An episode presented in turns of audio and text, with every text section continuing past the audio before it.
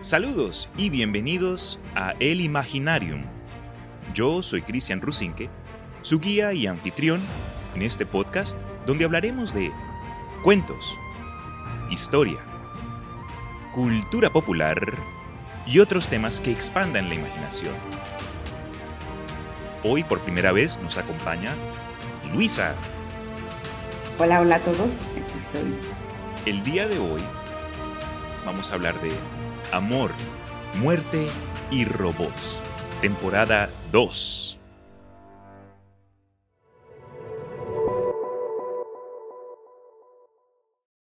Una de las series que empecé a cubrir aquí en este podcast fue de cortometrajes de Netflix llamados Amor, Muerte y Robots.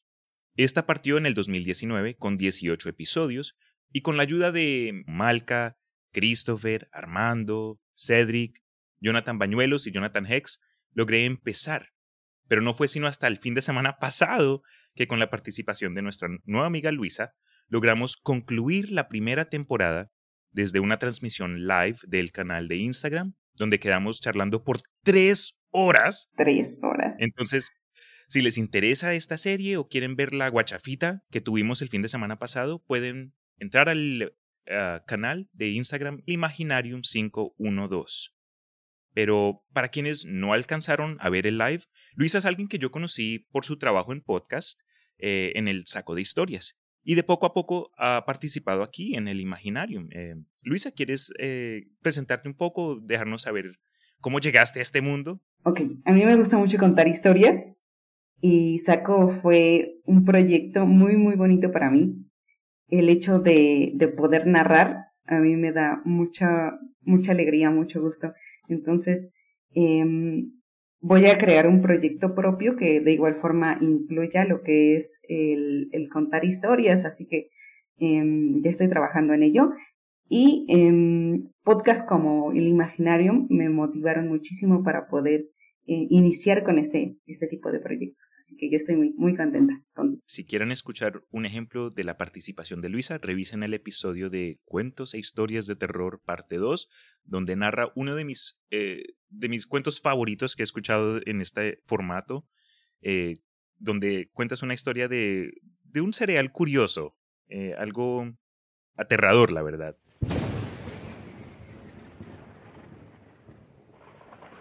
Entonces, el día de hoy, Luisa, ¿qué vamos a hacer aquí? ¿Qué, qué, qué vamos a hacer a continuación? Vamos a revisar los episodios de la temporada número 2 de Amor, Muerte y Robots. Vamos a, a contar de manera general cuál es la temática de cada episodio y vamos a brindar una opinión de cada, de cada uno de ellos. Sí. Y bueno, pues yo creo que para empezar puedo decir que esta temporada es mucho más corta. Eh, hay muchos comentarios que son positivos, que dicen las historias son más concretas, las historias son mejores. Sin embargo, también hay otros comentarios que nos dicen que, pues al, al tiempo de reducir los episodios, la calidad de la serie se perdió. Entonces, vamos a ver si eso es cierto para nosotros. Y bueno. Muy buen punto, Luisa. Eh, como es de costumbre, entonces, cuando vamos a entrar a temas de este tipo, vamos a discutir y entrar a, áreas spoileras. Entonces, si eres alguien que prefiere estar totalmente al día con la clase de contenido en cuestión, eh, estos episodios son de 7 minutos a 15 minutos, 18 minutos creo que fue el más largo. Entonces, eh, tómate tu tiempo y acompáñanos cuando ya estés listo. O si no te importa la verdad, sigamos adelante. El primer episodio de la segunda temporada se llama Servicio al cliente y este corre por aproximadamente unos 13 minutos. Los tres iconos que vemos al principio eh, es, como una caja rara eh, que luego en el episodio vamos a ver es un robot. Eh, después lo que parece ser el cráneo de una persona y un cactus. Este episodio nos muestra como que una comunidad de jubilados futurista básicamente tienen robots que hacen todo por ellos, absolutamente todo, incluso ah, eh, cosas como hacer deporte o el aseo, sacar a tu perro a hacer popó, you know what I mean? todo está básicamente automático. Y nos presentan a una, a una señora que vive en casa con un pez y un perro. y su robot casero comienza a tener problemas y se pone más y más agresivo. A tal punto entonces que esta señora tiene que llamar a servicio al cliente, pero entonces he aquí el nombre del episodio, servicio al cliente automatizado. Es, ella no, no encuentra a, un ser humano con quien hablar y el, eh, este representante de la compañía de robots es, eh, no sé, no, es súper cómico en el sentido de los consejos que trata de darle a la señora eh, y las cosas como que se elevan a tal nivel que el vecino de esta señora termina salvándole la vida y ellos destruyen el robot que, que básicamente se volvió Skynet y comenzó a atacarla a ella. Skynet. Ah, pero al final es el, eh, la voz de servicio al cliente automatizada diciéndole a ella, oye, entonces parece que has derrotado a tu robot casero, pero eh, parece que este se ha comunicado con los otros robots de la comunidad y todos ahora están tratando de matarte a ti. Eh, asegúrate de vivir con, con, un ojo abierto cuando estés durmiendo y, ¿sabes? Se volvió súper... Se salió de control, ¿no? Sí, se salió totalmente de control, pero de una forma cómica y este, medio, este episodio creo que no, me hubiese gustado más en el medio, porque hay unos episodios que se ponen un poco más, más serios, más oscuros. Uh, pero a quien no le gusta el humor. Y este episodio nos trajo eh, mucha comedia en ese sentido, porque el, diálogo entre la señora y el, y, el representante de servicio al cliente, no, era pendejo, muy chistoso. En lo personal, este episodio me desesperó muchísimo. Cuéntame. Porque pues se ve que la, señora es mayor y hace todo lo posible por darse a entender con la parte del servicio a, cliente, el soporte automatizado, y simplemente no lo consigue. Al contrario, en lugar de, de, tener una comunicación y que le entiendan qué es lo que está pasando con su, con su robot, no, todo, todo llega a un punto en el que ella hasta se siente amenazada de muerte, el pobre perrito.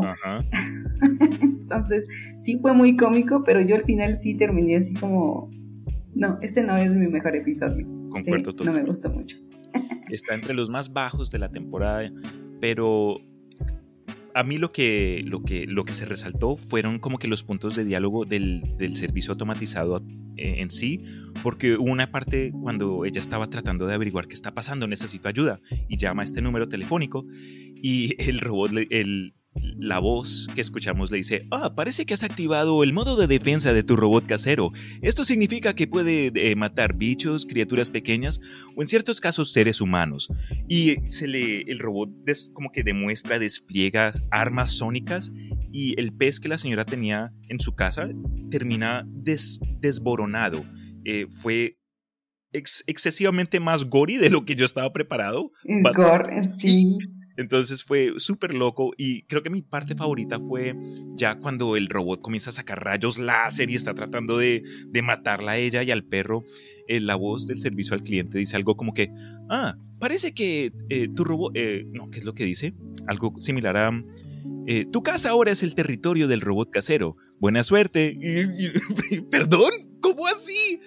no, fue muy loco. Y, es lo mismo de em, lo que significa el hecho de que tengas todo automatizado, porque ella quiere salir y el robot em, encierra a la señora como si fuera una, intrusa. Claro, en su propia casa. En su propia casa, sí, exactamente. Entonces, te genera un poco de angustia porque es algo que sí puede suceder.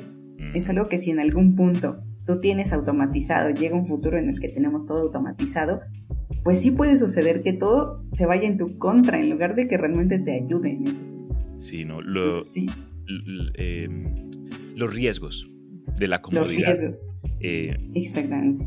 Me recordó mucho a, no sé si te viste la película de Wally de Disney. Wally, claro, claro como no, sí, eh, es de las más bonitas. Sí, es muy tierna, pero me recuerda a este episodio en el sentido de que los humanos de la película Wally viven en confort total, Ellos no tienen hasta huesos porque están mal acostumbrados, tienen hasta sirvientes eh, robóticos que les hacen de todo, entonces me, me, me trajo a la mente eh, esos gordinflones de Wally. Sí, es de hecho muy, muy relacionado a ese tema, por lo mismo de que están ya tan acostumbrados a depender de máquinas que les hagan absolutamente todo que pierden esa parte humana.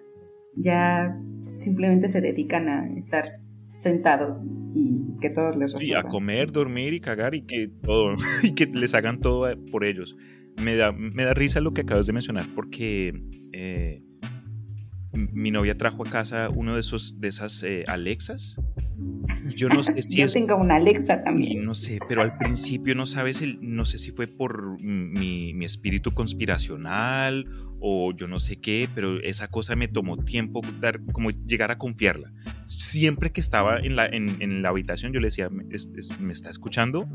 y siempre estaba yo desenchufándolo porque no me daba me daba algo me da algo y hasta hoy en día me tengo que me autochequeo cuando estoy hablando en voz alta porque yo digo, ¿quién me está escuchando? Maldita Alexa, Jeff Besos, no me escuches. No, y es que no sé si has probado, yo también soy nueva en ese tema de, Alexa, fue un regalo para mí y realmente nunca me hubiera imaginado eh, utilizar un asistente digital al punto em, que ahora ya estoy tan acostumbrada a ella que cuando está desconectada digo, Alexa, y digo, ay, sí es cierto, la, la apagué. la apagué.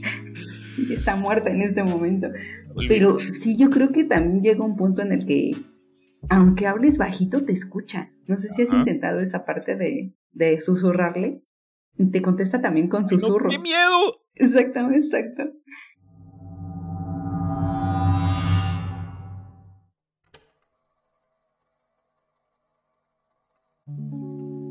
El segundo es el hielo. Ajá.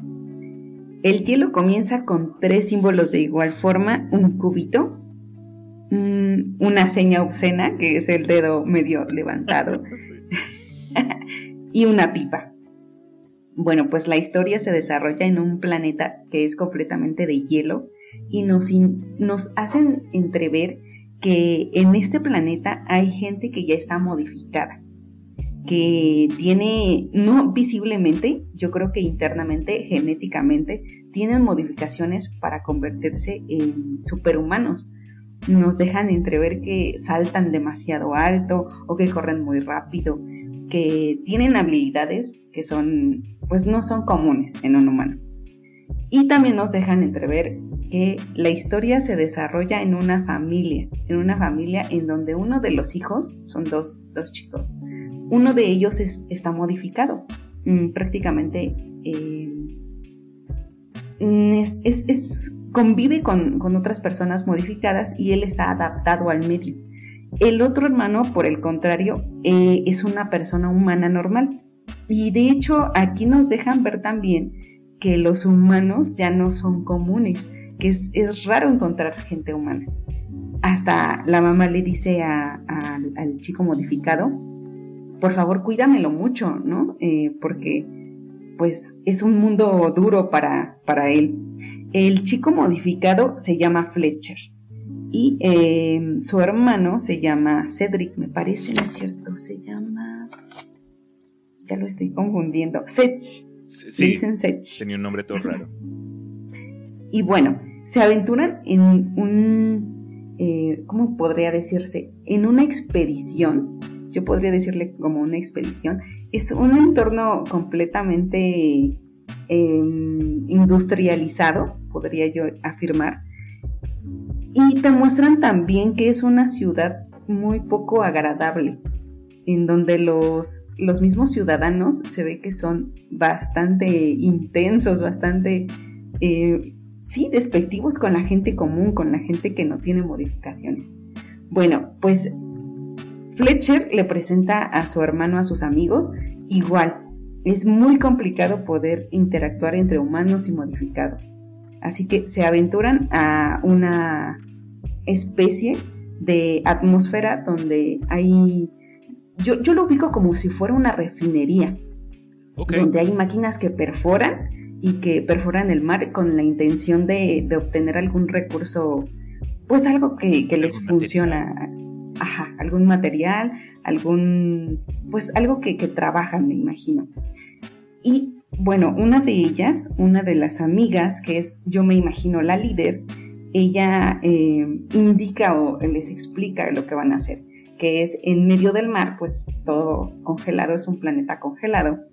Em, van a correr hasta cierto punto y van, van poniendo banderitas, ¿no? Entonces, tienen que correr hasta cierto punto y la, la idea es hacerlo lo más rápido posible al momento de que las, las ballenas, porque hay ballenas en la parte de abajo, em, al momento de que las máquinas dejan de trabajar, las ballenas como tienen esa facilidad de volver al mar y perforan el, hielo para poder saltar.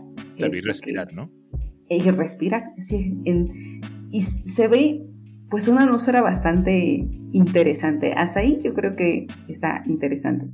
Pues bueno, llegan hasta cierto punto, marcan y la chica esta menciona que tienen seis o siete oportunidades que es cuando empieza a sentirse un, golpeteo por debajo del hielo. Cierto, cierto. Y son seis, siete veces me parece, en la, que ellos tienen que sentir el golpeteo para que la ballena rompa completamente y eh, pues salga, salte. Bueno, pues ahí la aventura es el hecho de que ellos van corriendo y sienten los golpeteos, pero el que se queda atrás pues obviamente es Edge porque pues es un humano, no tiene las mismas capacidades y hace lo posible, lo posible por poder estar al, nivel de los demás. Pues aquí se ve, em, yo en lo personal sentí mm, pues un poco de, ansiedad, de saber que él, está dando todo de sí, dando todo de sí para poder salir de, eso y poder regresar al punto de origen. Y pues la persecución, el, corretearse, el, el, hermano Fletcher se dobla el talón por lo que se, alcanza a apreciar. Y Sech, pues lo que hace con, la intuición o la intención de querer rescatarlo es cargarlo. O sea, todavía el hecho de, por sí solo no poder correr y todavía tener que cargar al, hermano, pues es, es, lo más impresionante. Bueno, pues llegan al punto en el que ya al, sexto golpeteo se rompe el, hielo. Y saltan, porque en ese momento eh, ellos dos están al final, pues obviamente eh, Sage va cargando a su hermano. Así que ya se, se ve como alcanzan a llegar de manera, pues como podría decirse, inesperada, porque todos los demás se sorprenden de que está este, estos dos chicos ya al final y dicen, no, es que no lo van a conseguir. Y pues sí, afortunadamente el hielo se rompe, pero ellos saltan a modo de que no se lastimen. Y podemos visualizar pues que ya todos están riéndose, aceptan a, a y eh, de igual forma se ve como, como lo empiezan a incluir entre sus, sus juegos, ¿no? Como cualquier otra, otra, mm, sí, otro grupo de amigos. Correcto, porque son jóvenes después de todo, ¿no? Son como Exactamente, son, son jóvenes. Se ve que son adolescentes, Yo, yo creo que adolescentes, ¿no? Totalmente.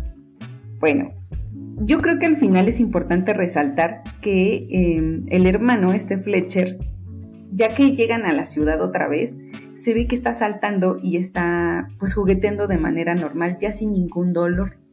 Ahí yo le adjudico que Fletcher lo hizo a propósito para que su hermano se presionara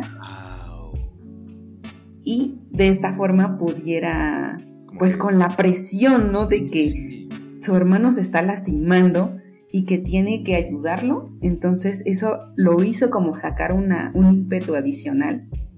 Y de esa forma salir del conflicto. Yo creo que el, quedarse hasta atrás y pues yo creo que morir, ¿no?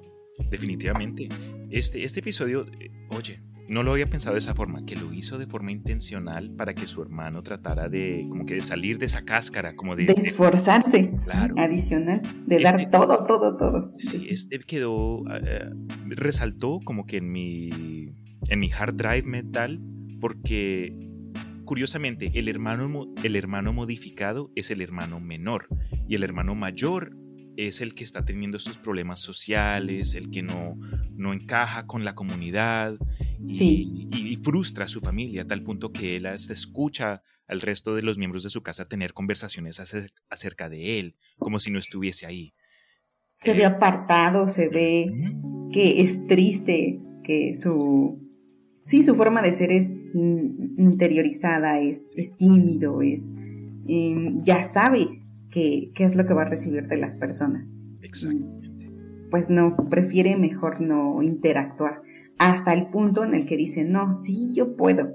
Escucha a su familia y dice, no, sí, yo, yo quiero salir con ustedes. Hasta le dice al hermano, llévame. Sí. No, no, no, no te voy a llevar, ¿cómo crees? Sí, llévame, yo puedo. Y sí, te muestra al final que puede interactuar con las demás personas y que también puede estar a cierto nivel de, ellos que son modificados. Se gana el respeto de los amigos de su hermano y pues él se siente ya más, más en confianza. Sí. Yo creo que es un buen episodio. Entre las críticas estuve leyendo que a las personas no les gustó, que fue para muchos un episodio de relleno. En lo personal sí me gustó mucho, la animación se me hace muy em, entre futurista, colorida, y muy llamativa. En lo personal es uno de los, de los que sí me gustó. No sé tú, ¿qué opinas? Este, pues, pues sí, mira, mm, mm, me relacioné con el episodio en el hecho de que mi hermano menor es, actualmente juega fútbol para su universidad, es como que este, el, chico de oro. Eh, bueno, yo tengo los, eh, como que la pinta y los looks, pero él tiene todo el talento físico, lo dejamos así, porque él... y cuando le pasó, cuando el hermano menor se dobló el tobillo, esa angustia de hermanos, como, como que me, me aguanté la respiración y mi, escena favorita fue eh, como que ese movimiento tan fluido del hermano mayor, como que el, con el hermano que se había doblado el tobillo en el suelo, el, el hermano mayor que estaba detrás de él se bota encima, hace como que una voltereta, pero cuando salta de la voltereta lo tiene en sus hombros. Es como, creo que es un movimiento de artes marciales de verdad. Como que esta clase de, en caso de emergencias, cuando tienes que recoger a alguien que esté herido, que no... Eh, Incluso hasta parece una acrobacia. Una acrobacia que le sale natural por el instinto de querer agarrar a su hermano y que no le pasara nada. Sí. A mí me gustó muchísimo. Lo último que quería mencionar de este episodio es que visualmente me recuerda mucho a ese estilo, a, novela gráfica, a comic book que mencionamos en el live pasado, que fue súper similar al episodio de Cima Blue. Eh, de Cima, sí, sí, sí. Tiene mucho, mucho, muy relacionado el tipo hasta los colores. Sí, estoy de acuerdo. ¿Tienes algún punto más acerca de este episodio, Luisa? Ya lo había visto, no había entendido, pero a mí me parece muy evidente que al final el, este Fletcher está ya como si nada y se, pues se, se, pregunta, ¿realmente se habrá lastimado? Mm. Y voltea incluso hasta verlo Fletcher, se quedan viendo mutuamente y se como que se guiñan así diciéndose, ah, te la creíste, ¿no? No sé. Entonces lo entiende, ¿no? Entiende que fue quizá a propósito para presionarlo un poco más por casualidad, no sé si notaste eh, la forma que estaban hablando los, los, chicos, pero ah, fue como que un español mezclado con ruso, con, con, otro, con otro idioma, pero noté algo como que un dialecto español. Sí, eh, eso también es importante de resaltar. La palabra que utilizan mucho es fuereño. Y cuando están hablando entre sí, incluso se ve como si fueran latinos, es una mezcolanza muy rara, ¿no? y su palabra es venga, venga. sí. Me sentí bien representado. sí, y al final también terminan diciendo venga.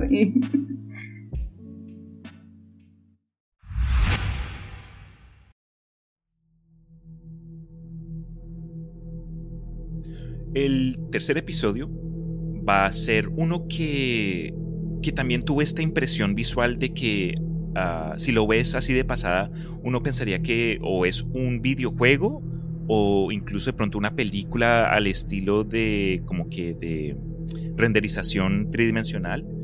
Pero este es, eh, se titula Respuesta Evolutiva. Y al principio del episodio vemos los siguientes iconos. Un ojo dilatado, un sombrero y un dinosaurio como que de peluche o un juguete que es un dinosaurio. Eh, este episodio es uno de los más largos de la segunda temporada, que cubre unos 18 minutos, y es uno de los más oscuros. un episodio que nos presenta un, futuro distópico en la cual la humanidad ha llegado a un punto que pueden ser inmortales gracias a sus avances en la medicina. Eh, por ello, obviamente ha habido un problema de superpoblación en el mundo.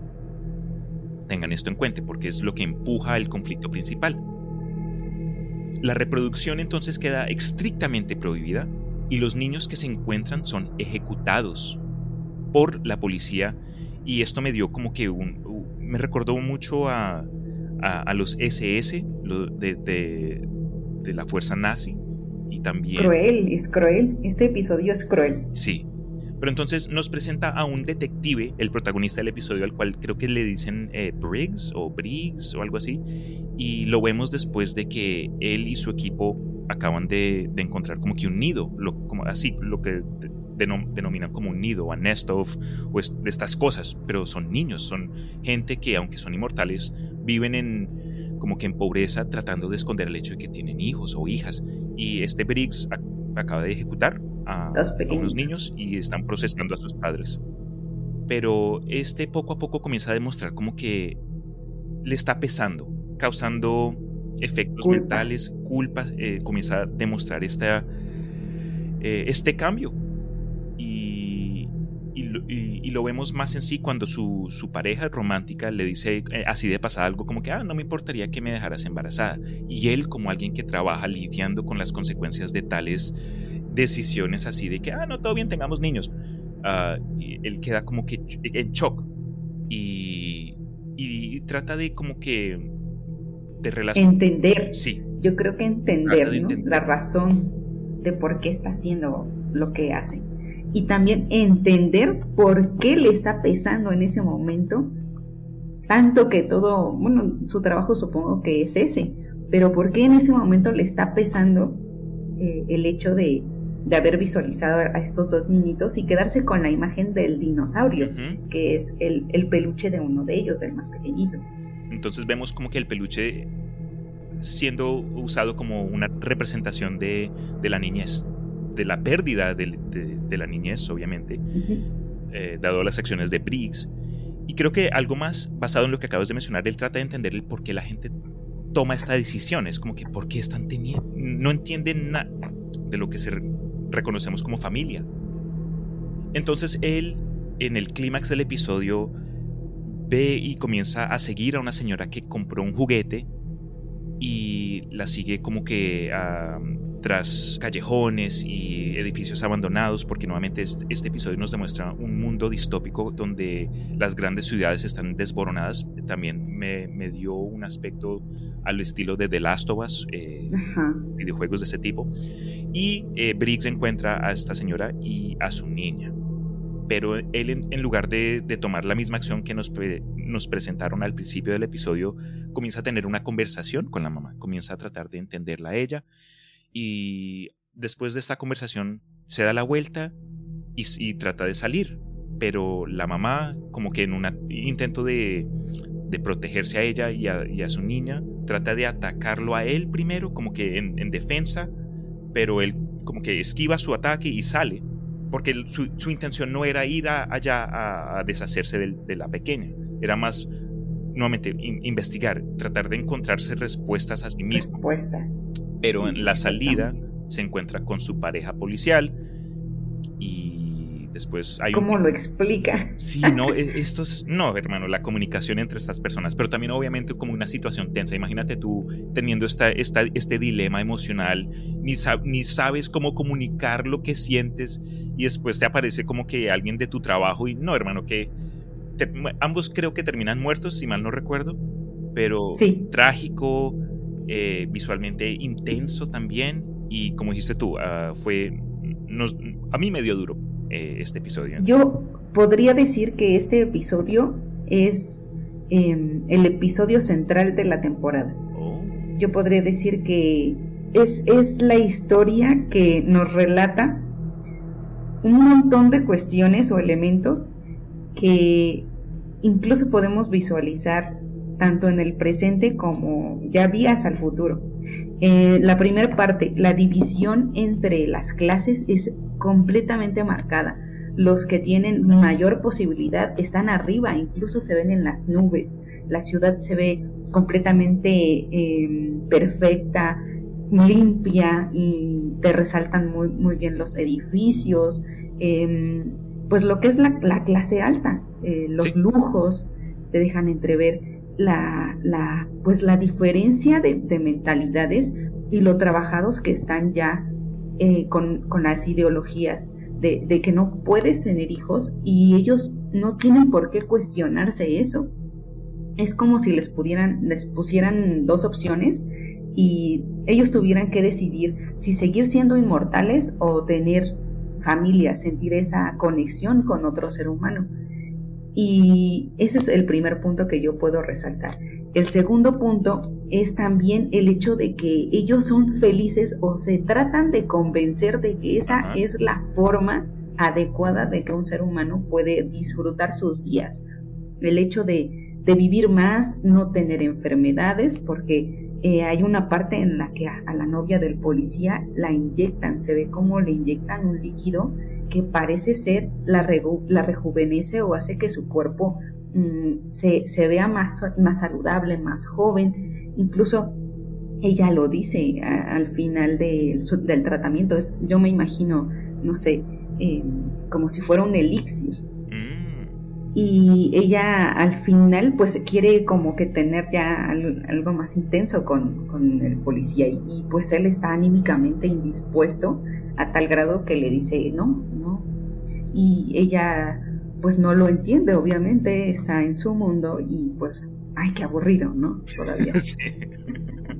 Entonces sí, es, es esa parte en la que él se cuestiona como ser humano qué es lo que está pasando, qué es lo que está haciendo y cuál es la intención de que tú decidas sacrificar todo el tiempo que te están otorgando con tal de, tener pues esa conexión con otro, con otro ser, de verlo crecer, de tener esa facilidad de poder cuidarlo, ¿no? Entonces se ve incluso en el primer caso cuando, cuando tienen a la, a la señora que le cuestionan, ¿por qué lo hacen? ¿Por qué lo siguen haciendo? Y ella les dice, por favor, no lo maten, es solo un niño. Y se ve la diferencia entre mentalidades y yo creo que es muy, muy buen episodio, te deja pensando. Y fue un debate para mí con un compañero del trabajo, decir, tú tienes la, la posibilidad de elegir entre vida eterna y tener hijos, ¿qué haces? Y pues nos quedamos reflexionando simplemente con el hecho de qué haría yo, qué, qué decidiría, qué es mejor, tener la posibilidad de, hacer todo lo que siempre has querido o sacrificar ese hecho con tal de tener pues un bebé que también es algo parte parte del humano parte de la vida humana si actualmente si decides no tenerlo pues es respetable completamente pero quieras o no si es una reflexión propia que, dices me gustaría trascender en alguien me gustaría mm, dejarle pues parte de lo que soy al mundo eh, materializado en, un bebé, ¿no? Por así decirlo, en un concepto muy, sí, un, muy vano. Una clase de legado físico. Exactamente. Entonces, buen, punto. Yo creo que es de mis episodios favoritos y de los más controversiales, podría decirlo, controversial.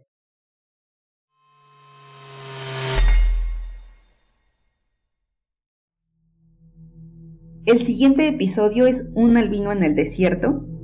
Un albino en el desierto es una historia de una persona que ya está en un mundo, yo, yo lo podría determinar como apocalíptico, en donde pues sí es como un tipo Star Wars, donde hay toda, toda clase de monstruos, de seres, y se denota de igual forma que Em, esta persona que se llama Snow es, precisamente el albino del título del episodio.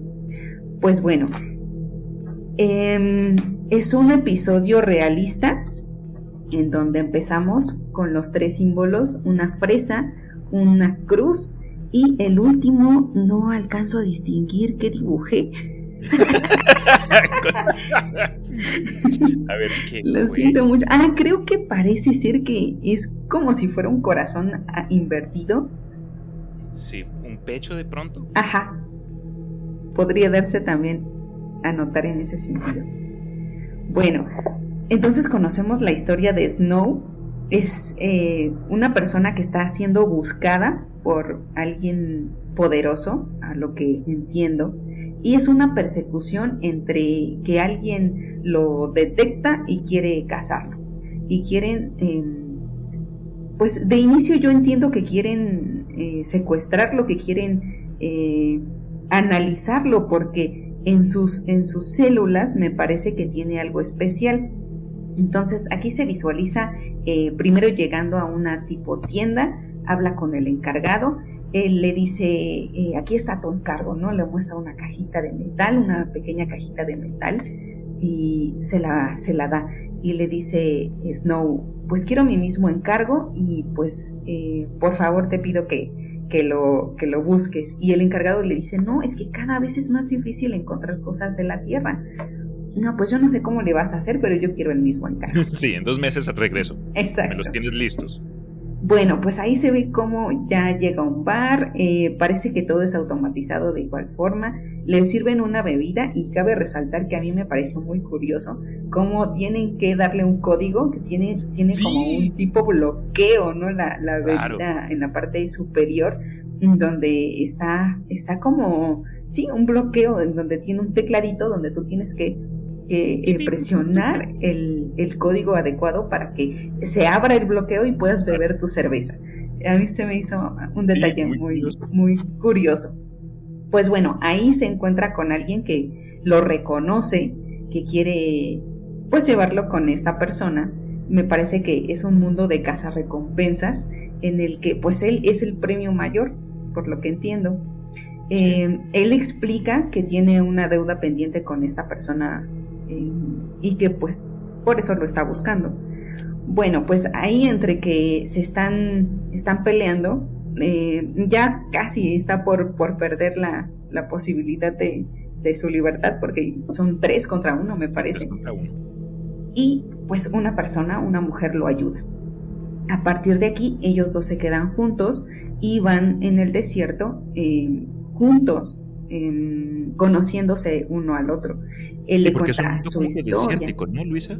Sí, es un mundo desértico, eh, desértico. Desértico. Y desértico.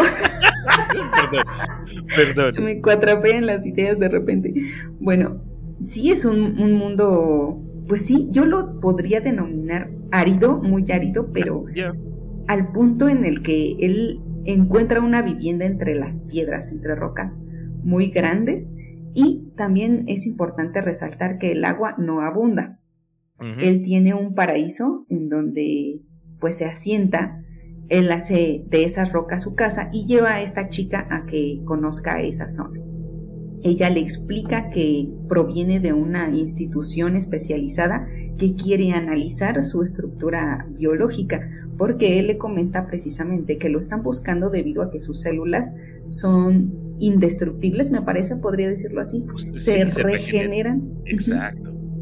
Y pues bueno, al momento de que está teniendo esta, este pleito en el bar, pues pierde una mano es importante resaltarlo. Pierde una mano suena como que la forma más simple de decir, le dispararon con un... le destrozaron la mano. Sí. Pues bueno, de una forma bonita yo puedo decir que pierde la mano, pero sí. Y eh, al, momento en el que va avanzando el episodio, se empieza a ver cómo su mano se regenera, empieza a, volver a crecer. Y eh, en el momento en el que están hablando, ya que llegan a, a la casa de Snow, eh, cuestiona a esta chica, ¿cuánto tiempo te, va a tardar poder volver a regenerar tu mano? Mm, él le responde alrededor de una semana y empieza a darse una conversación en el que él explica su origen o parte de su origen, su historia, y ella también le dice, acompáñame, pues vamos a, ver de qué estás hecho, ¿no? Y vamos a, estudiar esa parte. Bueno, pues ya para no, no eh, seguir, seguir detallando esa parte, eh, los encuentran y se da una guerra entre entre los cazarrecompensas y ellos dos, Snow y la chica, que realmente no sé cómo se llama. No veo yo tampoco acá. A ver, Giral. Se llama Giral, la chica se llama Giral. Y pues bueno, se da esta, esta guerra entre, entre cazarrecompensas, muchas muertes, mucho, mucha sangre. Em, sí, es cruel también la manera en la que, en la que mueren algunos. Y al final, pues em, el, líder, el que está buscando a, a, Snow, esta persona poderosa, que tampoco sé cómo se llama. Mm. A ver. Vamos a ver. Me parece que sí lo tengo anotado. No, no, no, no, no. Sí, sí, sí. Merchant Baris. El, el mercantel Baris. Bueno, pues él es el último que queda. Todo su. Mm, sí, todo lo que es su pandilla prácticamente es asesinada por, por Snow y por Hiral. Y ya el momento en el que, en el que me parece que, que, este, que ya todo se da como por sentado que ya se salvaron, eh, Varys aparece precisamente y pues se ve que le dispara a Hiral. Pues ella cae, ¿no? Este, pues se quedan ellos dos discutiendo, ya también le lo amenaza, Varys amenaza a Snow y pues ahí damos por, por hecho que ya murió, ¿no? Hasta que de repente Hiral se levanta y acaba con Varys ahí podemos visualizar que Giral está modificada también y que eh, se ve la mitad de su cuerpo y se ve humana y la otra mitad se ve robotizada. Entonces, muy, muy impresionante este episodio. Mm, también yo podría resaltar que es un, un tema un poco controversial porque a los albinos en África los cazan. Entonces, siento que partieron de ahí para poder generar esta, esta historia. Y em, me, se me hizo muy, muy curioso porque ella le dice que sufrió un accidente y que posee piel sintética y el, el, material en el que está reconstruida se llama Cermet, que sí existe. ¿En serio? Ajá, es una, eh, podría decir que es una aleación, lo busqué y dice aquí metal con partículas duras eh, de base titanio, será, es, es, un conjunto de cerámica y metal. Oye, qué chévere. Ajá. Eh, y se me hizo muy curioso que sí existiera, que se llama Cermet y que sí podemos visualizar algunos materiales o algunas piezas que están hechas de este material. Y pues se me hizo un, episodio bueno, lo, catalogaría como bueno. No sé tú, ¿qué opinas? No se me hizo de los más densos. Obviamente sí tiene sus conceptos, eh, digamos yo, eh, la preservación del, del, cuerpo de un individuo, sea por avances tecnológicos o por avances o desviaciones genéticas que puedan resultar en cosas como que regeneración, por ejemplo. Pero presentó en sí un, como que un arco de lo que entendí yo fue un cambio de opinión de alguien que ha vivido por cientos de años eh, solo, que ha visto a todos sus seres queridos ir y venir y llega a tal punto como que alguien le da la oportunidad para cambiar de opinión en lo que él entiende de sí mismo para que de pronto el resto del mundo pueda, no sé, eh, beneficiarse en el hecho de que él es alguien con, con dones únicos. Especial. Eh, precisamente. Eh, no, no, corrígeme si, si estoy mal, pero el final creo que nos deja a nosotros como audiencia interpretar si él decide ir con, con, la chica o no, porque gran diferencia es que obviamente más de una persona, más de una organización está atrás de Snow y la mayoría lo buscan a las malas, a la fuerza.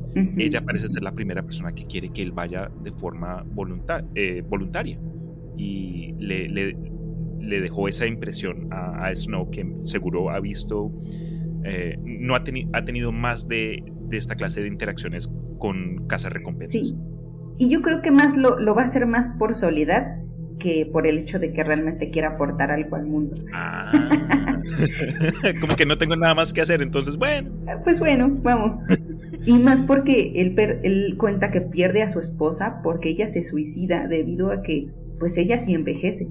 Sí. Y entonces ya no están a la par y ella pues obviamente decide mejor terminar con, con ese sufrimiento de, de, ver que ella pues es, tiene un ciclo normal y su esposo pues no. Entonces ahí lo que le mueve a él es que ella también lleva mucho tiempo viva porque está modificada y dice, bueno, quizá encontré a mi media naranja, ¿no? Sí, eso pensé yo también. también cabe resaltar ya para finalizar que el contenido de esta cajita metálica son unas fresas, fresas congeladas que él disfruta al momento de, llegar a su, a su casa en el desierto, en las rocas. Y pues sí, se ven, se ven muy apetitosas, la verdad. Uy.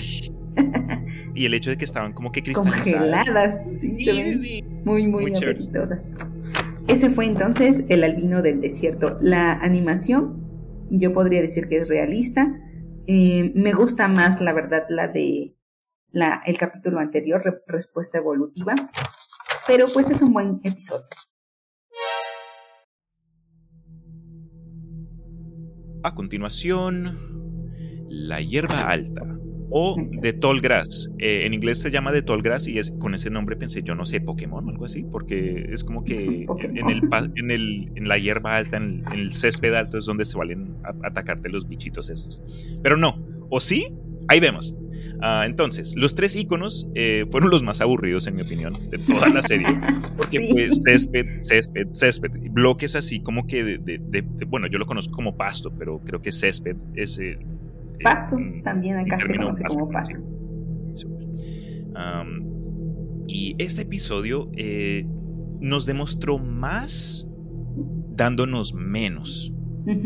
Este episodio nos cuenta entonces, nos presenta a un individuo con algo de curiosidad que está viajando eh, en un tren a vapor, el cual inesperadamente se, se avara en mitad de la nada y la cosa se pone algo creepy. Empieza a ver lucecitas en el pasto. Mientras están ahí esperando a que el conductor del tren arregle lo, lo que se avarió, eh, el protagonista sale y se fuma un cigarrillo y como dijo Luisa, comienza a ver luces extrañas y aunque le advierte el conductor a él que no se meta al, césped, al pasto, al tall grass, el protagonista creo que se llama Laird, tiene un nombre todo raro. L-A-I-R-D. No. Laird, no me, sí.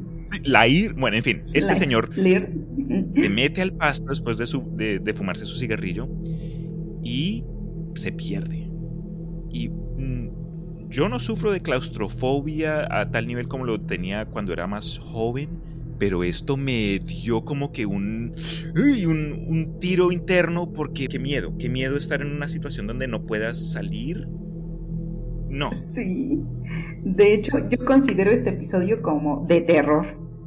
como si fuera historia de Stephen King, algo así. Em, pues el hecho es que entra al pasto, él sabe dónde está, se supone, pero da un giro de repente porque se distrae y después ya no puede regresar. Entonces sí es como un, un miedo que dices, ¿y ahora dónde estoy? ¿Cómo le hago para volver?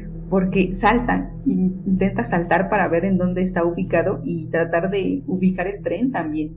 Entonces no lo consigue y empieza a, sentir la desesperación porque el maquinista también les dice, solamente voy a decir dos veces que todos a bordo y ya, el tren se va a ir. Entonces él escucha la primera vez y dice, ¿y ahora cómo le hago para volver? ¡No, qué estrés! Sí. Em, yo creo que es una buena historia. Me, me hizo involucrarme en ese momento y sentir lo que el protagonista estaba sintiendo en ese momento mucho terror. Sí. Somos, somos tres entonces, porque concuerdo totalmente. Lo chévere de este episodio es que mientras la, la, Lord, este man, eh, mientras se pierde al, al haber tratado de buscar esta, la fuente de estas lucecitas que había visto en la distancia, se da cuenta que estas cosas provienen del suelo y son el resultado de cadáveres o ghouls o algún tipo de zombie o muerto viviente, un monstruo que por alguna razón desprenden esta, este, este brillo bien bonito que como que no se me es como esos pececito. Exacto. Eso te iba a decir yo. Exacto, exacto. Eso estaba pensando yo igual, como esos peces abisales que viven en la profundidad que atraen a presa usando un sistema de bioluminescence, no sé cómo se dice, esa mierda. Ah, pero entonces sí, e, eso ocurre. El aire se ve atraído por estas luces, eh, no solo se pierde, eh, casi, casi lo atrapan estos, estas criaturas. E, e, es más, en, una parte como que de, persecución lo agarran y se ve él totalmente abrumado por varios de, estos monstruos hasta que vemos la mano del conductor agarrar la suya y lo saca, como que lo salva. Eh, algo que me tomó a mí por desapercibido porque por lo que había dicho el conductor al principio, yo, hey, sí, como, como es el cuento, si me voy, me voy o algo así, como que si no están ya No hay vuelta atrás, no vamos a esperar a nadie. Eh, y lo curioso al final fue que después de que Lair sobrevivió, no perdió el tren, eh, el conductor y él tienen una conversación corta pero profunda en el que el conductor le confiesa a él algo, le confiesa a Laird que esto suele ocurrir, curiosamente, en varias ocasiones, pero que el tren se atraba en esta misma parte y no hay explicación. Pero dice el conductor entonces que cree él que de pronto hay alguna clase de portal o algo así, un, tipo de cruce que deja que estas cosas pasen a, nuestro, a nuestra dimensión o a nuestro reino, quieran, llámenlo lo que quieran. Ah, pero al final como que se ríe y dice, ah, pero ni modo hablar de ello porque ¿quién, te va, quién nos va a creer? ¿Sabes? el, mundo sigue, lo cual para mí es, es, es, impresionante como fan. No necesariamente, no necesariamente fan, pero alguien que aprecia discusión de, de cosas como mitos y leyendas y, y cuestiones que no, obviamente no son ciencia, pero tienen este, tienen este, este sentido imaginativo ah, que nos deja, nos deja pensando.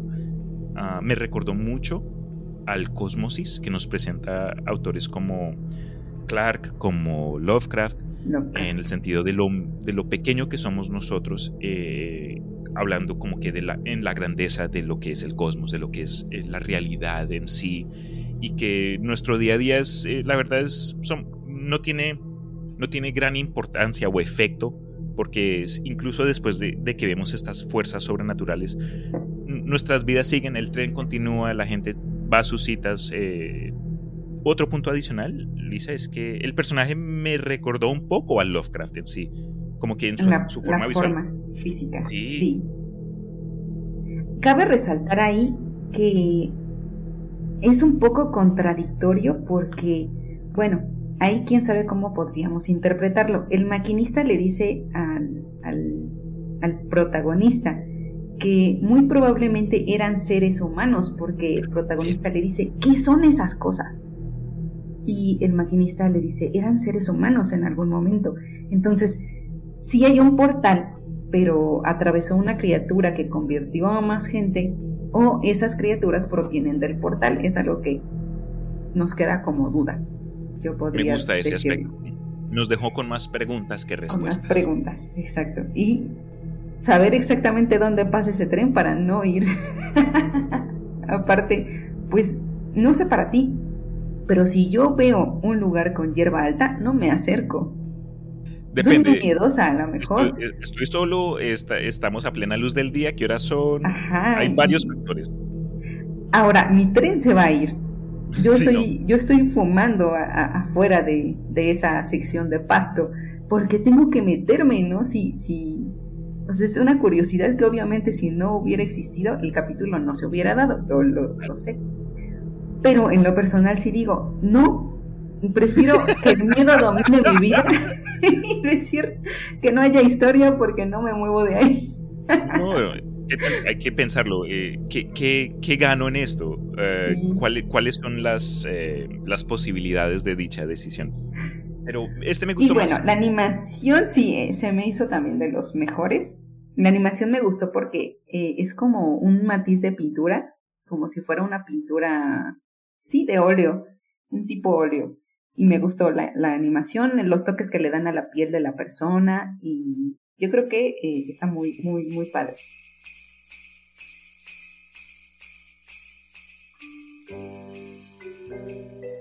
El siguiente episodio es La visita. Yo creo que también es uno de los más resaltantes o de los mejores. Ok, comienza con un pino, un regalo y lo que parece ser una gotita. Pues vemos aquí a dos niños que están esperando que Santa Claus llegue para visitarlos y darles su regalo. En ese momento yo dije, esta historia pues es una historia de Navidad, es una historia que seguramente va a ser pues bonita, va a tener sus toques. Sí, seguro. normales, ¿no? Hasta aquí parece todo muy normal. Pues bueno, como niños curiosos, al escuchar un ruido en la sala, la hermanita se levanta y despierta a su hermanito y le dice, pues ya llegó, ya llegó, vamos a ver cómo, cómo es que nos ponen los regalos. Y entonces con esa curiosidad de niños que todos en algún momento tuvimos, de presenciar ese momento en el que te quedas dormido y cuando despiertas ver, ver que están tus regalos ya debajo del árbol, em, quieren observar o quieren, quieren ver, quieren ser partícipes de, de, Santa, de simplemente verlo a lo lejos. Ver, ver, ver, ver, ver, ver. Pregunta. ¿Tú lo reconoces como Santa Claus o Papá Noel? Acá en México es Santa Claus le decimos Santa Claus. Eh, Era para sí ubicamos Papá Noel, pero no es un término muy común. Acá en México lo que hacemos en realidad es decir que el niño Jesús es el que nos trae los, los regalos. Ajá. Jesús. Más que el hecho de Santa Claus, pero bueno. Bueno, con esta curiosidad tan grande los niños quieren ver y se, se posan en las escaleras, tratando de visualizar las sombras que se les proyectan en la sala. Y ellos tienen esta, esta curiosidad, esta inocencia que a todos nos parece muy, mm, pues sí, muy, muy de niños.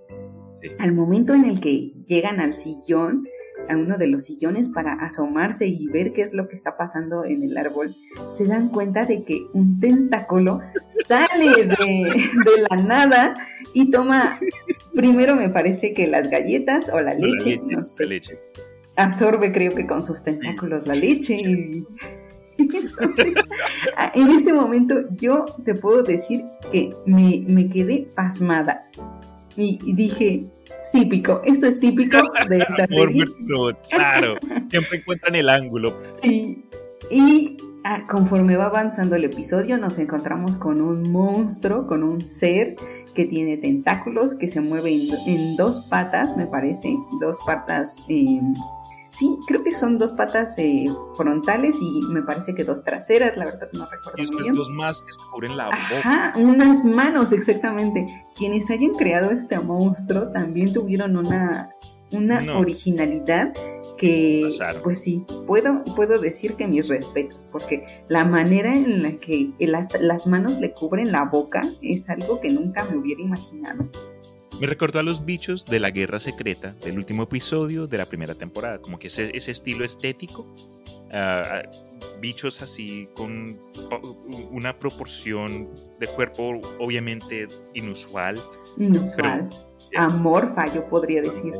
porque no tiene una estructura que puedas decir se parece a tal cosa. O yo podría decir que es una araña. O yo podría decir que es un insecto. No, no. No tiene una estructura específica, sino tiene varias, varios elementos en su cuerpo que puede incluso hasta tornarse baboso, no sé, muy, muy especial este tipo de monstruo. Los niños obviamente al ver esto pues se congelan y pues obviamente tú como niño, ¿qué haces? Em, quieres salir corriendo de ahí. Es lo primero que se te llega a la mente. Hacen ruido y esta cosa los eh, eh, se da cuenta de su presencia. Entonces cuando voltea a verlos y va hacia ellos, eh, quedan cara a cara prácticamente entre los niños y, la cosa o el monstruo. Ahí, algo inesperado obviamente, saca una tipo lengua y la recorre a la niña por completo. Para identificarla, yo lo creo así, para saber quién es, para saber o leerla de cierta forma. Entonces ella no se mueve, se queda pasmada y, pues, ¿qué va a pasar ahora, no? Eh, ella le, eh, eh, de igual forma se queda y, sin, nada que decir. El monstruo em, lo que hace es decir su nombre y su nombre me parece que es... Como Lía, ¿no? Lía, sí, Lía. Y le dice, Lía, buena. Oh my God. en una voz súper raspada, tétrica. Y entonces de su boca sale un, regalo donde lo escupe y toda baba, todo oh, ¡Qué fo! Muy bueno, muy bueno. Ahí pues la niña no hace más que recibirlo y quedarse de igual forma petrificada, congelada completamente. Y el niño pues está esperando exactamente lo mismo, ¿no? No puede correr, no pueden huir porque pues están completamente petrificados. Entonces pasa lo mismo, lo reconoce y dice Billy. O le dice William, me parece. Y también le dice, bueno. Bueno. Bueno, sí. y saca otro regalo un poco más grande que eh, parece ser que el monstruo no tiene dimensión interna. O es, es, como la bolsa de Barney Bolsa donde puede sacar cualquier cosa y no hay ningún problema, ¿no? Em, les da los regalos, les dice algo así como, sigan así en su, en su tono de voz grotesco y de monstruo, y se va por la chimenea. Sube la chimenea, claro. Y todo se acomoda para que eh, el monstruo deje tal como estaba la casa y, y se pueda ir. Ahora, en el momento en el que ellos pues perciben que ya se fue, la escena se corta y ahora pasamos a su cama, a donde pues están callados por la impresión. Y Lía le pregunta a su hermano, oye, ¿qué hubiera pasado si no fuéramos buenos? Y entonces ahí queda el capítulo, porque pues obviamente yo creo que pues es evidente, ¿no? El hecho de lo que hubiera pasado. no, entonces, criatura. Yo creo que ahí Krampus se queda corto. Sí. Qué bien. Hicieron una muy buena historia navideña de terror para contarle a mis nietos. Si en dado caso no eres bueno, va a venir el monstruo de otra Qué dimensión. idea. Déjame que anoto yo también como recomendación de Luisa para mis propios nietos. Me, me gusta, me gusta esa idea. Entonces sí, es una muy buena historia. Yo me gustó muchísimo hasta la animación. Es corto el capítulo, pero muy disfrutable. Es el, eh, este episodio eh, creo que fue el más corto de todos porque me lo acabo de ver antes de que empezáramos a ver ah, pues, a nuestra conversación el día de hoy. Fueron siete minutos en total. Eh, en sí, incluso creo que fue el más corto de, la primera temporada, en, el total de, publicaciones de Amor, Muerte y Robots. Y hablando de la animación, si te das cuenta, es stop motion. Stop motion, sí. Parece Creo que, es el primero de todos los episodios que lo hacen de esa forma. O, no sé si de pronto fue una tecnología eh, que hace que se vea así, o si en serio stop motion. Ustedes, los oyentes, si se vieron el episodio y saben, déjenos saber ustedes qué creen. ¿Fue stop motion o fue algo diseñado a parecer como stop motion? Sí, es, es un buen dilema porque está muy bien hecha la animación. Yo podría decir que quizá la tecnología es muy buena como para apreciar esa parte del stop motion, pero no estoy segura, porque sí, sí parecen como pues muñequitos, como tal, con volumen. Sí, sí, sí. Y bueno, ah, nada más que se nos olvidó un punto importante ahí. Eh, abren los regalos y dicen, ah, es exactamente lo que querían. Entonces, es un monstruo complaciente creo que nos hacen ver poco a poco que es Santa Claus, pero en, el universo que nos presenten o en, la historia, simplemente Santa Claus es, es esta cosa o, ayuda. No sé, no, no, lo explican otra vez, no, no, lo dejan abierto para que nosotros rellenemos con nuestras ideas y pesadillas después de haber visto este bicho. Ah, pero en mi opinión, creo que se ganó una posición en las rotaciones anuales de contenido que hay que ver cuando llega la temporada navideña. Eh, lo digo de forma personal.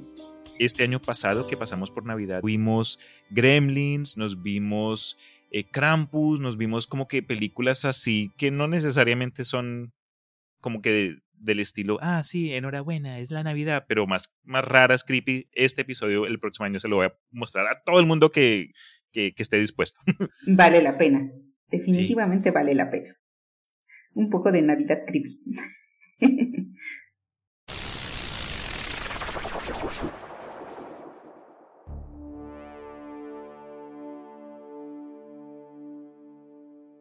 con esto dicho, eh, a continuación el último episodio sería el... Oh, no, no, no, perdón. Bueno, el, último episodio que tengo yo. Ajá. Y este será... Sí, señora. A continuación, Cobijo. Y este es eh, demostrado cuando inicia el episodio por el icono de una linterna, algo que parece ser una bacteria, y el último es una mano fracturada con dedos fracturados. De los episodios de esta segunda temporada, este corre por 14 minutos y en mi opinión es el segundo episodio con efectos 3D más realistas de, la, de esta temporada. Ah, pensé que había sido capturado en pantalla verde al principio, pero todo fue renderizado de forma digital. Eh, y fue em, el actor principal es el famoso ah, actor Michael B. Jordan, que estuvo en eh, Black Panther, ha estado en varias series de televisión, eh, carismático, joven, bien pinta y todo. Hizo un muy buen trabajo, pero el episodio en sí que nos presenta. Podemos ver que un piloto llamado Terrence se estrella como que en un planeta después de una batalla espacial contra alguna fuerza alienígena y vemos que el icono de la bacteria o lo que pensé yo era una bacteria eh, termina siendo como que la nave matriz de esta especie con la que estaban batallando que enorme Terrence termina crash landing, como bueno, termina aterrizando eh, a las malas en, la superficie. Estrellándose, yo creo que estrellándose, sí. Se estrella, pero encuentra un, como que una cápsula de ayuda que también se había estrellado en ese planeta anteriormente. Y ahí es donde entra el, nombre del título.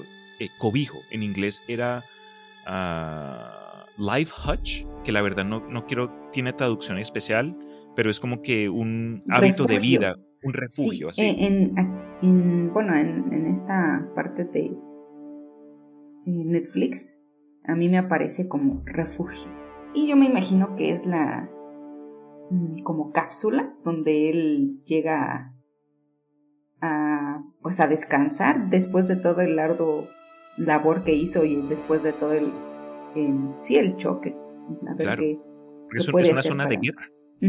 Y este, pues obviamente eh, trata, trata o de regresar a la batalla o, de ponerse en una, situación, en una situación donde lo puedan encontrar el resto de sus compañeros, pero encuentra este, este refugio, este cobijo, este life hutch, pero como suelen ocurrir en los episodios de Amor, Muerte y Robot, algo malo ocurrió.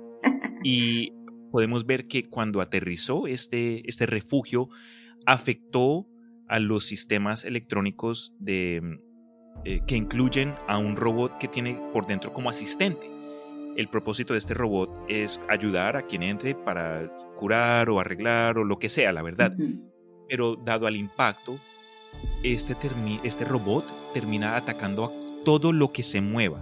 No es como que algo específico al ser humano, simplemente parece ser una falla en su sistema de eh, cognitivo de pronto eh, y ataca a Terence, lo hiere a tal punto que éste queda inmóvil por gran parte del episodio, lo cual creo que es un contribuyente al cual muchos dicen que este episodio se siente de relleno o se siente que no llegó a, como a su a, su potencial.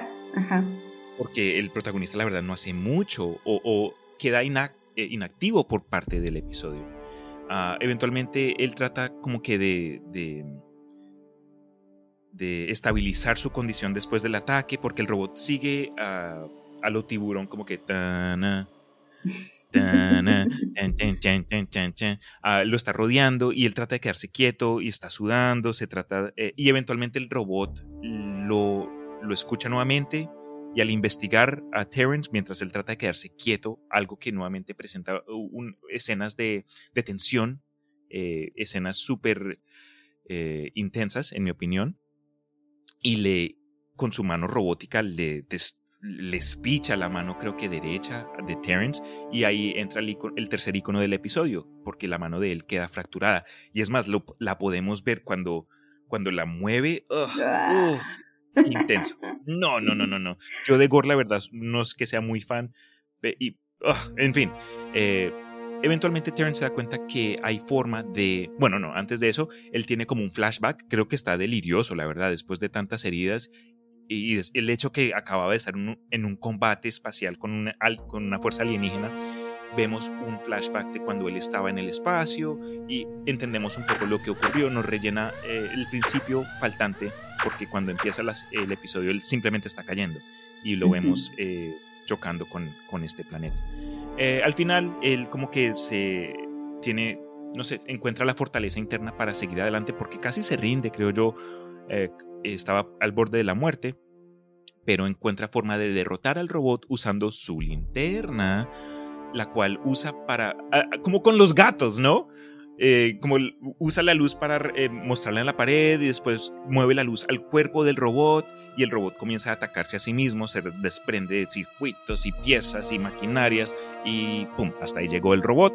Eh, Muy inteligente.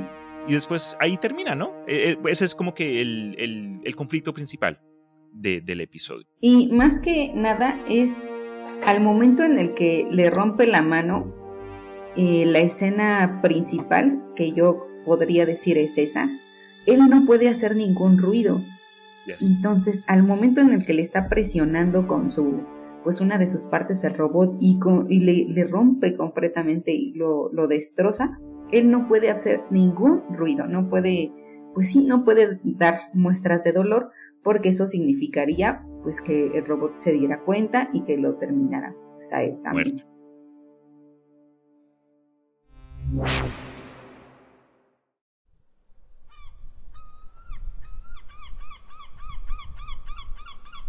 Y pues el último episodio de esta temporada 2 es El gigante ahogado.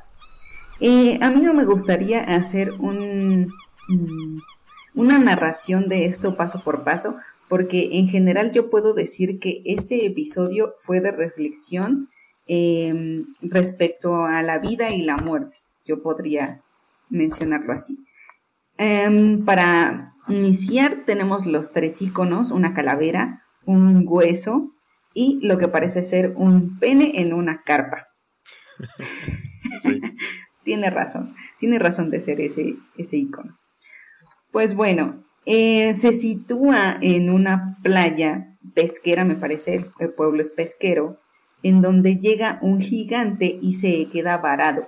Lo vemos muerto, ya solamente se puede visualizar su aspecto físico y lo que hacen las personas al momento de estar en contacto con este ser que eh, pues jamás hubieras imaginado te pudieras encontrar ¿no? de manera física.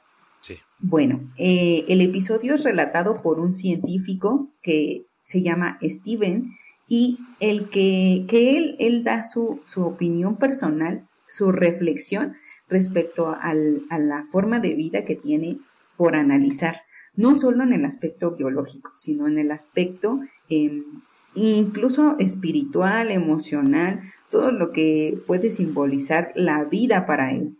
Em, trasciende porque te pone o te da a entender los puntos que, cualquier ser humano podría identificar entre una persona tan grande. Y son cuestiones, eh, yo creo que meramente humanas en el sentido en el que cómo tú visualizas la existencia humana. Y bueno, pues aquí él empieza indicando que, que eh, el cuerpo varado es un cuerpo que puede denominar como perfecto, de perfectas dimensiones, lo describe completamente, se da cuenta de cuál es la reacción de las personas ante este, este ser que puede ser fantasioso, puede ser fantástico y real, y cómo toman el hecho de, de interactuar con él inicialmente. Ahora, vemos cómo es el proceso entre que las personas lo toman, ese hecho, cómo, cómo empieza a despertar la curiosidad y cómo termina también esa, esa situación. Entonces, yo más que eh, un capítulo como una historia, yo creo que es una analogía, podría decir que es una reflexión de, lo que es eh, biológicamente eh, el, nacimiento eh, el auge de una vida y la muerte, la descomposición. em, empieza indicando que la gente tiene miedo de interactuar con este ser, que hasta el momento en el que llegan ellos y una de las científicas se posa en el cuerpo, es cuando se dan la confianza para poder empezar a, tocarlo, a, sentir qué es, qué es eso. Eh, mm, uno, unos, unas personas que están ahí curioseando empiezan a subirse a su, a su pecho, empiezan a, darse cuenta de qué es, de cómo está hecho, de sentirlo, ¿no? Entonces hay una, un, un interés entre las personas inicialmente y conforme el cuerpo se empieza a descomponer, el interés de las personas va menguando hasta el punto en el que ya les parece algo muy normal. Claro, inicia como que con un aspecto reverente, incluso eh, eh, llega el miedo, después como que el, ah, como que wow, esta cosa está acá, porque eh, una forma que para mí mm, de lo que yo pude ver fue una de esas ocasiones cuando las ballenas terminan varadas en las playas, ¿no? Entonces es un, cuerpo enorme, pero en este caso es de un, un humanoide gigante y como dijo Luisa, empiezan asombrados y después poco a poco eso le pierden el respeto a la cosa y terminan, no. Hasta grafiteando el cuerpo. Exacto. Mm, él, sí, yo creo que destaca esa parte en la que no tienen respeto por, por otro ser y mm, ya que se dan cuenta que no va a tener ninguna repercusión el hecho de que ellos puedan hacer o apropiarse de lo que hay ahí, entonces eh, pues le empiezan a cortar partes, empiezan a, pues sí, a rayarlo, a, ver qué pueden obtener de ese cuerpo que, mm, pues lo que ha pasado en la realidad es como si fuera una ballena varada, ¿no? ¿Qué, ¿Qué, pasaría si fuera en lugar de una ballena, pues un cuerpo humano? Aquí te dejan entrever que haríamos exactamente lo mismo. Primero descubriríamos qué es, a lo mejor tendríamos un poco de, mm, no respeto, sino eh, tratar de, visualizar si hay algún riesgo y ya cuando vemos que no hay ningún riesgo, ah, bueno, pues entonces yo de aquí obtengo, no sé, algo que me pueda beneficiar. Y pues el, al final relata que eh, las partes del gigante pueden verse en las tiendas, que eh, la cabeza, bueno, primeramente la cabeza se le fue cercenada, cada una de las partes empieza a igual a desaparecer, los huesos empiezan a desgastarse, la piel se empieza a morir y eh, dejan, dejan que pase este proceso de, descomposición hasta el punto en el que nada más quedan las costillas y ya puede visualizarse un recuerdo vano de lo que pasó en ese momento y en ese lugar. Eh, pueden visualizar también eh, alguna de las tiendas que me parece es una carnicería y tiene el fémur o un hueso grande del gigante en la parte de arriba para denotar que es la entrada. El cráneo también aparece en una casa que pues a mí, y primeramente yo pensé que estaba abandonada, pero no. Eh, y le da un aspecto muy tétrico el hecho de ver la propiedad con el cráneo tan, tan grande, incluso parece hasta de museo. Y para finalizar podemos ver que eh, el pene de este gigante lo dejan como en formol en una en un tanque muy muy grande donde lo almacenan y para tenerlo bien Em, cuidado y que no se descomponga, pues lo tienen en este líquido y lo pueden apreciar en un circo. Em, me parece que es un circo que es andante, no sé si sea un circo de la ciudad, pero pues obviamente todas las personas que están curiosas por ver un, un miembro tan grande, pues van a, querer. Vengan, eh, vengan, el pene gigante, por favor, 20 dólares cada uno. Niños y niñas no entren, por favor. Y, se ve como precisamente unos niños salen de la carpa muy, muy eh, divertidos de que. claro, ¿no? un pene gigante. Em, es un buen episodio, eh, es un buen cierre de la temporada. Yo creo que te deja pensando en muchas cuestiones que él dice y pues es más reflexivo. Yo creo que es más reflexivo que, el hecho de que te cuente una historia. Sí, la verdad, no, no, no puedo elaborar más de lo que has dicho tú porque en sí tocó puntos. Incluso, bueno, lo único que podría decir es como que la vida después de la muerte, porque aunque esta, este, este ser ya falleció, eh, el mundo a su alrededor también siguió, siguió con lo suyo e incorporó los restos eh, dándole nueva vida, sea como para uso decorativo o para eh, ganar eh, ganancia propia. Pero, pero sí, que, sí yo creo que esa, ese punto que estás mencionando es muy importante y tienes razón, porque el gigante eh, como tal ya estaba muerto y es un ser inactivo eh, que no tiene alma, que no tiene, pues prácticamente... Es un protagonista muerto. Ajá, es un cuerpo tal cual y que puede apreciarse desde una perspectiva externa con la que a lo mejor te puedes proyectar y decir, en algún momento me voy a ver así, en algún momento voy a, voy a, no sé, ser parte de, pues, de mi entorno, pero sin tener nada de, nada que aportar como tal. A lo mejor, pues sí, eh, nutrientes a las plantas, pero ya, ya fuera de, eh, pues no, no este, eres un ser completamente inanimado. Entonces sí, tienes razón, no lo había visto así. Eh, es un ser muerto que tiene vida también, ¿no? Porque incluso podemos visualizar que en su palma, este, él al principio se forma un charquito y hay peces. Sí. Entonces, yo creo que ese tipo de detalles sí son como para conversar y como para decir esto, ¿qué te parece, no? ¿Qué, qué te da la impresión de ver este, de, sí, de ver este hecho? Entonces, sí, sí es un, yo podría decir que es una crónica reflexiva. Este, este episodio me, me dejó el hecho de que le voy a dejar a mis descendientes eh, como que escrito instrucciones a qué, hacer, a qué hacer con mi cuerpo. Y si abren algún negocio, mi cráneo debe estar ahí en algún lugar, sea como que en la caja de, de pago o, o, en el baño de pronto, no sé. Eh, imagínate, ¿no? Que alguien decida quedarse tu cráneo y qué tal que en algún momento tú sientes como, no sé, ser muerto, no sé. Sí. Me falta algo. Me falta algo. Dicen, eh, bueno, hay quienes dicen que si el cuerpo no está completo, el alma no descansa. Pero pues quién sabe. Sí, como en la llorona, ¿no? Como en la llorona, sí, exactamente. Qué bien, qué bien. Sí, es como para también contemplar ese aspecto de ¿y qué va a pasar cuando yo me muera? ¿Qué, qué quiero? que es uno de los debates, ¿no? O quieres que te entierren, o quieres que te incineren, claro. que te avienten en algún lugar. Que te completito. Sí, es un buen tema también.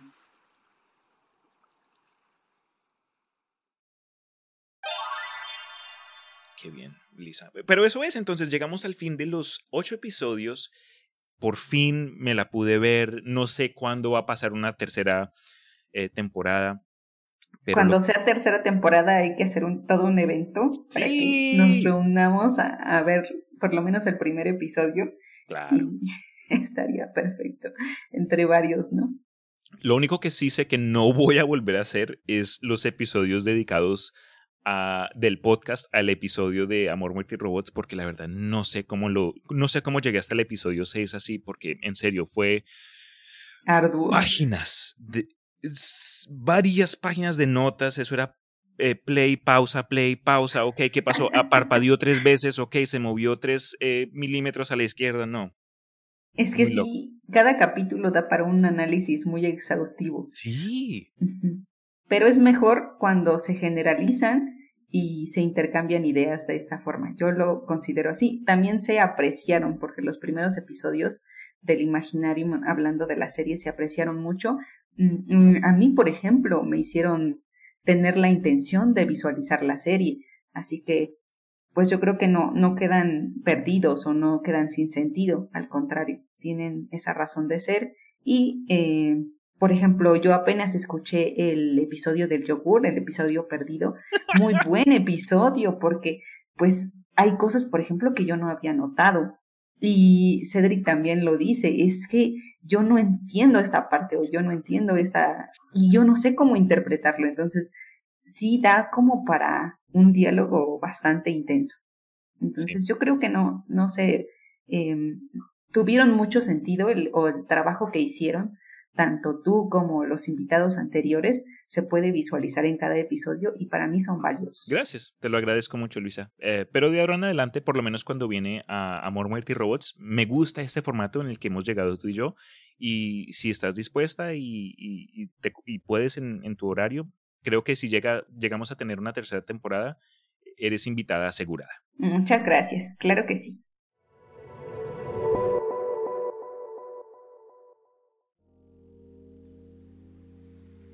Si tienes tiempo, me gustaría pasarte uh, uno, dos, tres comentarios para leer. Claro, claro que sí. Bueno, el, el comentario dice, Turista Urbano nos manda un mensaje por Instagram diciendo, excelente podcast, pero a veces se escucha muy bajito, en especial los invitados. Saludos, saludos desde Antafagasta, Chile. Saludos, mm. muchas gracias por el mensaje. Eh, eso es algo que sí me han dicho en varias ocasiones. Eh, espero este por lo menos que eh, quede con buenos audios y niveles, pero... Se va trabajando conforme al, avance, ¿no? A la experiencia. Sí. Pero esa, esa clase de apoyo constructivo, la verdad, nos ayuda mucho a nosotros acá en el Imaginarium y todos los participantes. no hay más que decir gracias, la verdad. Sí, sí se agradecen esos puntos. ¿Vas tú o continúo? Aprovecho a continuación para mandarle saludos a Ingrid de la cuenta Júpiter tal vez. Eh, estuvimos platicando acerca de superhéroes y las series de Marvel y el tipo como que de historietas y el conceptos. Y gracias a ella estoy, estoy pensando en algo, de pronto un episodio futuro en relación a superhéroes eh, desconocidos o poco convencionales. Pero bueno, eh, ¿Qué otro mensaje tenemos, Luisa? Ok, Alejandro Pereira nos mandó un comentario por Instagram y dice, suerte para este año. Estaré esperando un episodio de cuentos narrados como el de Reyes de la Arena. Muy mm, Yo creo que también las narraciones que has hecho, em, ha habido varias que sí disfruto muchísimo. Las de Locker no escuchen el episodio del color que cayó del suelo. Ese todavía me da pena. Creo que cuando llegue la oportunidad de remasterizar el audio, ese va a ser uno de los primeros. Pero como dijiste, poco a poco se va mejorando, se van adaptando. Sí, esto se trata de evolucionar y aunque nos dé vergüenza, los primeros episodios son parte de nuestra historia. Uf. Gracias Alejandro. El siguiente comentario que quiero mencionar es de René Galindo, quien nos mandó un comentario en Instagram tras el episodio número 43 de ¿Qué es Avatar, la leyenda de Aang? Donde yo pregunté al, público cuáles fueron los maestros favoritos de esa serie y René Galindo nos dice La Nación de Fuego, sobre todo la historia de Zuko y el tío Iroh. Agregó ahí en paréntesis que vale la pena buscar la escena de cuando el tío Iroh perdona a Zuko. Estoy totalmente de acuerdo, René. Eh, esa relación, en, mi opinión, fue uno de los puntos íntegres de la historia. Es de suma importancia para el desarrollo del personaje de Zuko. Y algo que me gusta mucho es que incluso el tío Iroh fue tan popular que lo vemos en la segunda serie de la leyenda de Korra. Eh, en otra forma, pero hay ese sentido de continuidad y es rico poder verlo porque su forma de ser es súper chévere. Uno de los episodios que más me gustaron, precisamente, el de Avatar. No lo esperaba, sinceramente y lo escuché como tres veces, yo creo, porque la historia, pues la serie da para mucho y la verdad es que mm, yo siento que era como para extenderse mucho, mucho, mucho más porque son tantos detalles, pero sí, de mis favoritos. Ok, eh, Caninosaurus Rex, qué buen nombre. Sí, qué nombre tan severo. Nos mandó otro comentario por Instagram que dice, Mm, gran trabajo, excelente podcast. Uy, qué bien. Estoy de acuerdo contigo, Caninosaurus Rex. Gracias por el comentario. Y como último mensaje, quiero mandarle un saludo a Vanessa Hendricks. Me dijo que después de haber escuchado el episodio de Los Reyes de la Arena, encontró en línea, de pronto en Amazon, una oferta para el libro en sí. Entonces me mencionó que lo había leído en su juventud, pero que tras el episodio ahora le habían dado ganas de regresar a él. A estas alturas ya hemos llegado entonces al final de lo que es Amor, Muerte y Robots. Y la verdad es que no puedo seguir adelante sin darte las gracias, Luisa, de verdad. Mm, muchas gracias. Este es el segundo domingo que te robo, entonces te prometo que no te voy a molestar más por un tiempo. Ah. no, no hay ningún problema, yo feliz de participar. eres lo máximo, eres grande. Eh, gracias nuevamente a todos quienes me ayudaron con todos los previos episodios de Amor, Muerte y Robots. Saludos eh, Malca, Cedric, Armando, Christopher, Jonathan.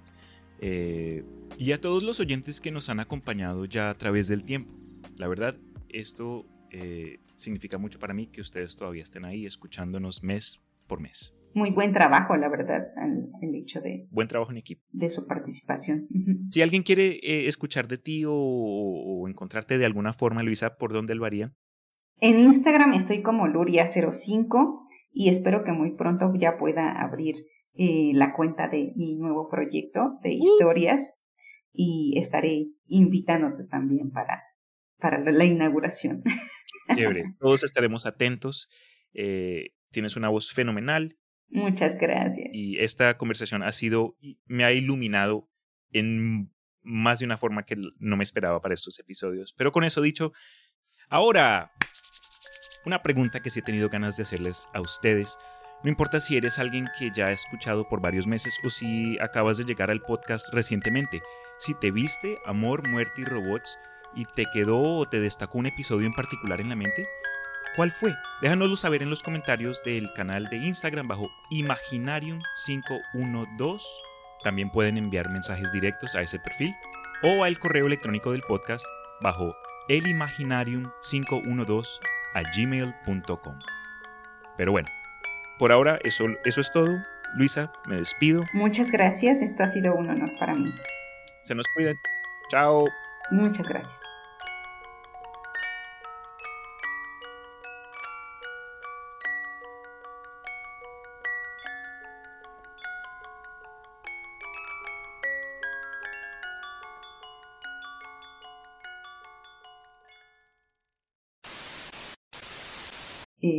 Muy agradecida de contar con su... Eh, no, me trabé.